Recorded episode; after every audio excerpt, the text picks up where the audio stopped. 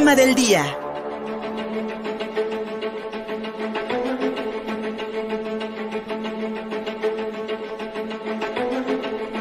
Momentos de terror los que vivieron familias ayer al mediodía en el Centro de Salud Urbano Francisco y Madero, allá en San Jerónimo Caleras, Junta Auxiliar del Norte de esta capital poblana. Momentos de terror durante unos disparos, justo cuando se estaba vacunando a niños entre 5 y 11 años contra el coronavirus.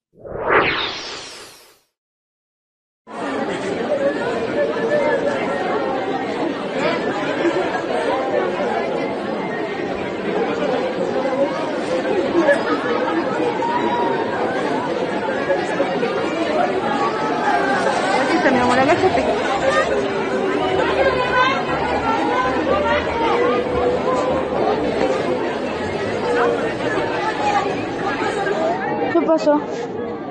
Se escucharon balazos.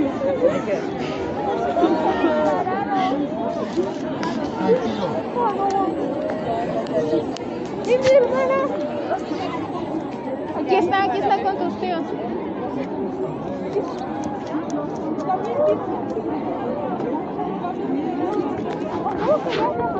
Agáchate, agáchate, agáchate, no agáchate, no agáchate. ¡No te levantes! ¡No te levantes! ¡Agáchate aquí! Que no se para.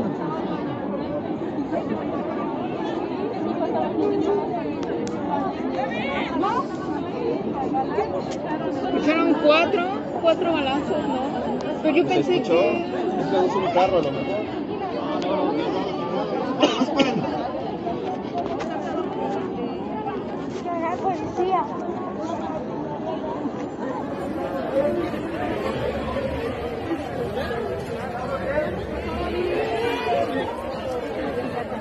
Vamos a tratar de sacar la vacuna, todos tranquilos. Sí, sí, sí. Estamos ahí. Sí. Mateo, estate ahí, por favor.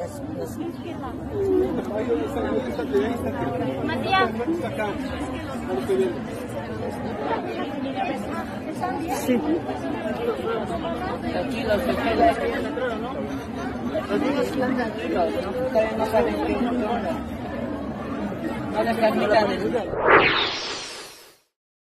Momentos de terror, sin duda alguna, los que se vivieron ayer en el Centro de Salud Urbano Francisco y Madero, allá en San Jerónimo Caleras. Mi querido Antonio Morán, periodista, gracias amigo por conectarte con nosotros. Tú estuviste ayer en el lugar de los hechos justo después de que se dio esta alerta de balacera, justo también cuando llegaron los cuerpos de seguridad. ¿Qué te pudieron contar las personas con las que pudiste platicar, que seguramente fueron, fueron reseñas bastante críticas, bastante fuertes? Y también, mi querido Toño, tal parece que hay, está ya pues eh, identificado este hombre al que se atacó de manera directa con arma de fuego. Buenos días, Toño. Luis, ¿qué tal? Un gusto saludarte a el auditorio de Contigo Puebla. Efectivamente, bueno, pues pudimos estar ahí cuando se eh, comenzaron estas eh, labores de investigación y estos cordones de seguridad que se montaron de manera, pues, eh, eh, poco después de que se realizaron estas detonaciones de arma de fuego, por lo menos 11 disparos eh, se registraron, nos dijeron ayer y confirmaron las autoridades de la Secretaría de Seguridad Ciudadana del municipio de Puebla, que estos dos sujetos, bueno, pues transcurría la vacunación y dos sujetos a bordo de una motocicleta, eh, pues eh, abrieron fuego contra un- una persona de manera directa que se encontraba prácticamente ahí, entre la gente, entre pues eh, los padres de familia y los menores de edad que se encontraban haciendo esta fila para poder pues eh, recibir la inoculación.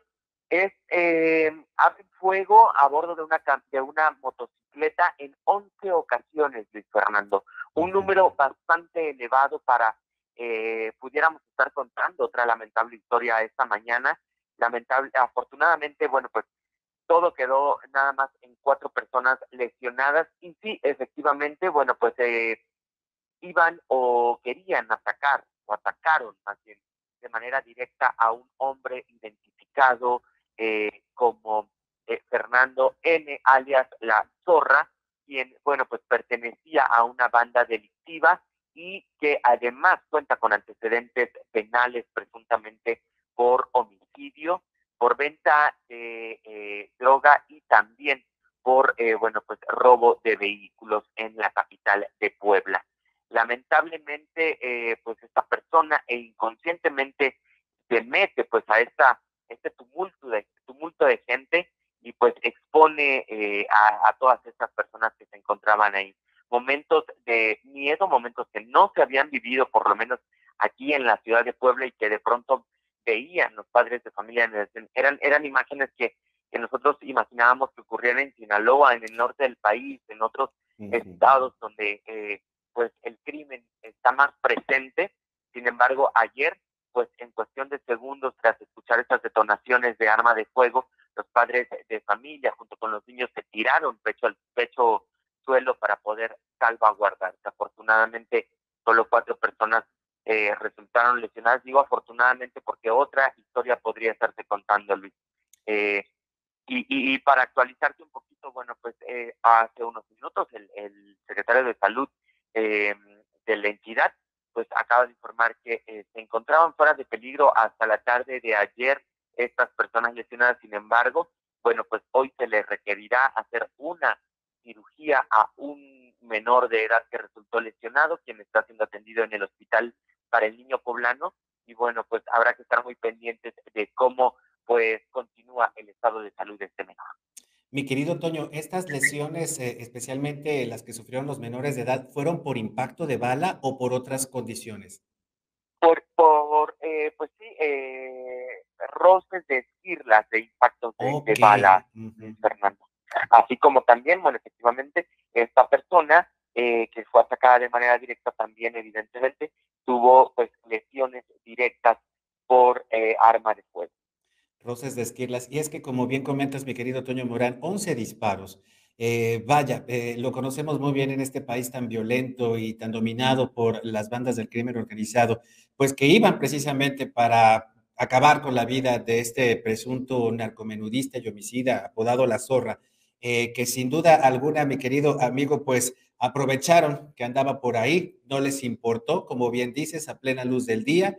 Eh, ya no hay diferencia entre lo que ocurre en otras zonas del país con lo que puede pasar hoy en Puebla, porque donde se supondría que habría seguridad, donde se supone que van familias con niños pequeños entre 5 y 11 años de edad a recibir la vacuna por COVID-19, jamás te estás imaginando que vas a tener una balacera al lado. Eso te habla también, pues, de que hay un, vaya, de que hay un, una, una creciente criminalidad en Puebla y sobre todo, ¿qué diferencia hay con San Cristóbal de las Casas, querido amigo, cuando vimos a grupos armados andar por la calle y hacer lo que se les pegaba la gana? No hay mucha diferencia, mi querido Toño, qué, qué lástima. Efectivamente, no hay mucha diferencia, pero además la ausencia, y esto se suma a la ausencia de autoridad, Luis Fernando. Uh -huh. Ayer platicábamos eh, eh, yo personalmente con la directora de seguridad del municipio, y bueno, pues eh, pareciera pareciera que como el tema de la vacunación ya no está tan eh, pues en boga o ya no se estaba practicando tanto, se olvidaron de estos protocolos. Okay. Muy brevemente, hay que recordar que cuando comenzó la distribución en el país de, de las, las vacunas contra COVID-19, se desplegaban estos operativos de fuerzas federales eh, apoyados de fuerzas estatales para cada punto en donde hubiera alguna vacuna ya sea solo para resguardarse o para aplicarse, como era el caso del centro de vacunación del día de ayer. Los protocolos establecían que por seguridad tendría que haber por lo menos un cuerpo de seguridad estatal en inmediaciones de eh, eh, este punto de vacunación.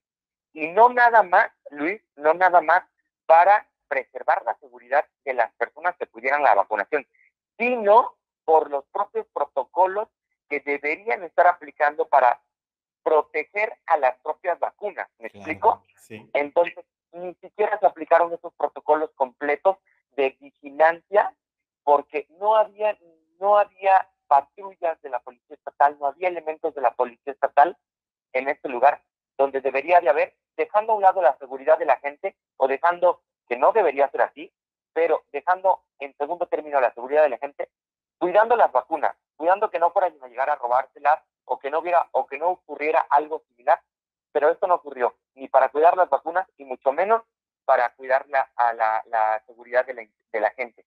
Por lo tanto, cuando ocurren estos disparos, la gente estaba prácticamente solo con el personal médico. Y bueno, pues entonces esto nos demuestra que los protocolos no se aplicaron de manera correcta el día de ayer.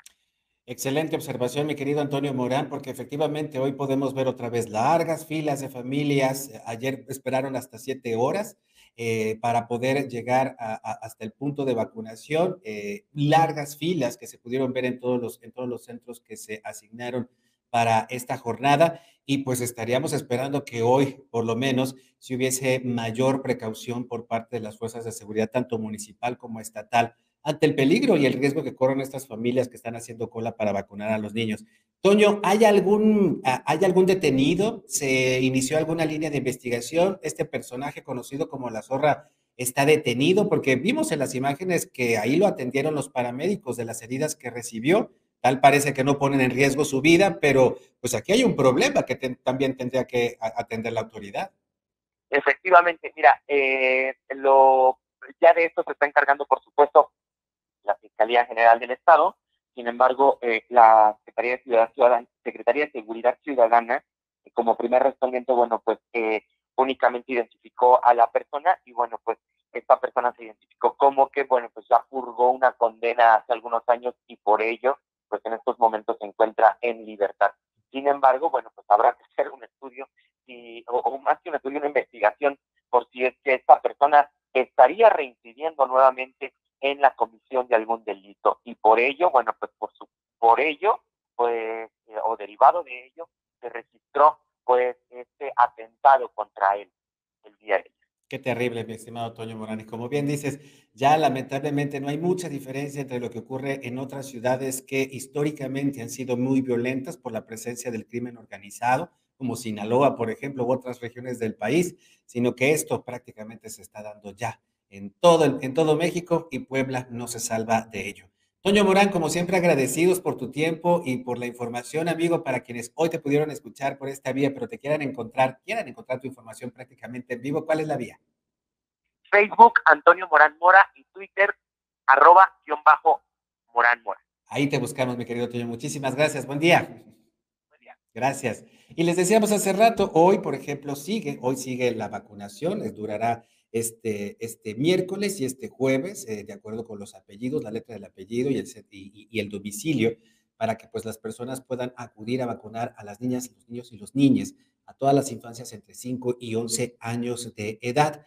Y les decíamos, ayer se pasaron hasta 7 horas las personas haciendo fila, por ejemplo, aquí en el centro de vacunación del Centro Expositor de los Fuertes, que pues hasta la lluvia tuvieron que soportar las familias. Hay una preocupación sin duda, sin duda alguna entre la población mexicana respecto al riesgo que corren las niñas y los niños contra el COVID-19. Una nota de Contigo Puebla advierte que hasta desde el mes de mayo hasta el 26 de junio, de acuerdo con el Sistema Nacional de Protección Integral de Niñas, Niños y Adolescentes, 48 menores de edad dieron positivo a una prueba de coronavirus en Puebla, es decir, justo en el regreso a clases. Así se vivió la jornada de vacunación ayer.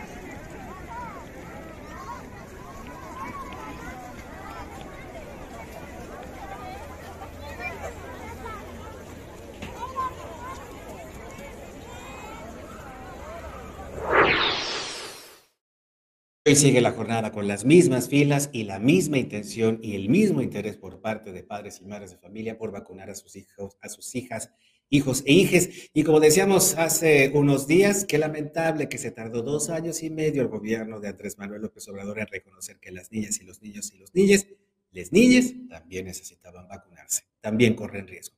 Pausa, seguimos contigo Puebla.mx a través de nuestra propia señal en YouTube, en Facebook y en Twitter, cada mediodía contigo Atlisco en STV. Síguenos en Facebook y en Twitter. Estamos contigo, Puebla.